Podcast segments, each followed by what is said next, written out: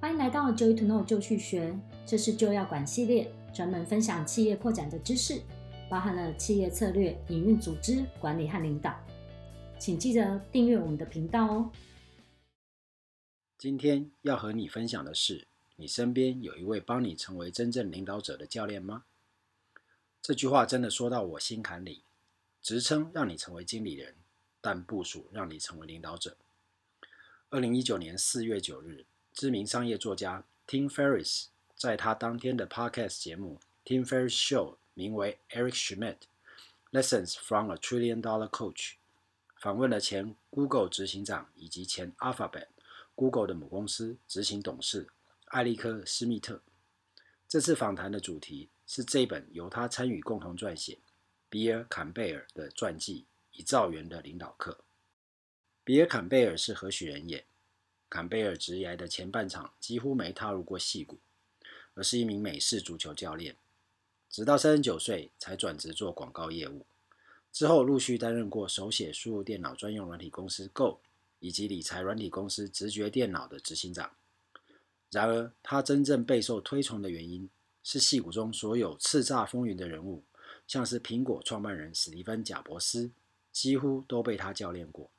贾伯斯在一九九七年重回苹果，就是在他的陪伴下，让濒临倒闭的苹果起死回生，并且重返荣耀。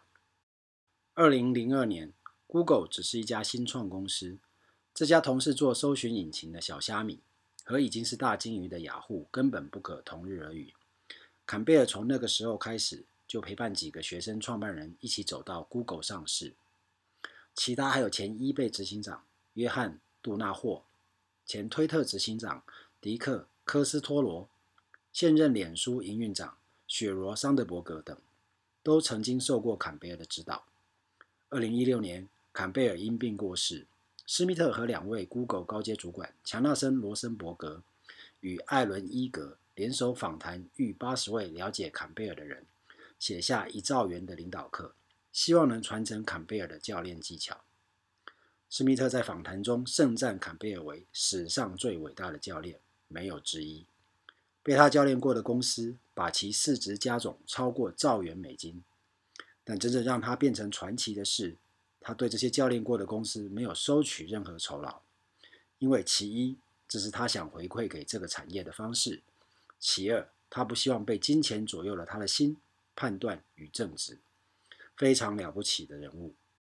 时任执行长的施密特认为，Google 有最聪明的人才，知道自己想要什么，所以只要让员工找寻自己有兴趣的专案，不需要主管插手，自然就会看到绩效。因此，有一段时间，Google 内部曾经移除掉管理职。但是，坎贝尔2002年受邀到 Google 担任顾问不久，在到处走访各部门之后，他向施密特表示，Google 公司内需要主管。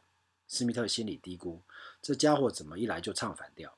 所以对坎贝尔说：“我们这个制度运行一年了，一切正常。”坎贝尔没有放弃，带着施密特询问工程师们：“你想要主管吗？”接连好几个员工都回答：“我想要有人可以帮我变强。”此时施密特才发现，他只想到员工能不能完成工作，却忽略对方的成长需求。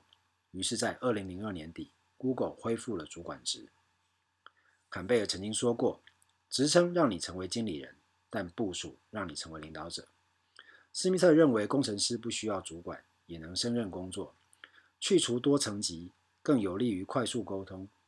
作为一位经理人，提升工作效率确实是该做的事。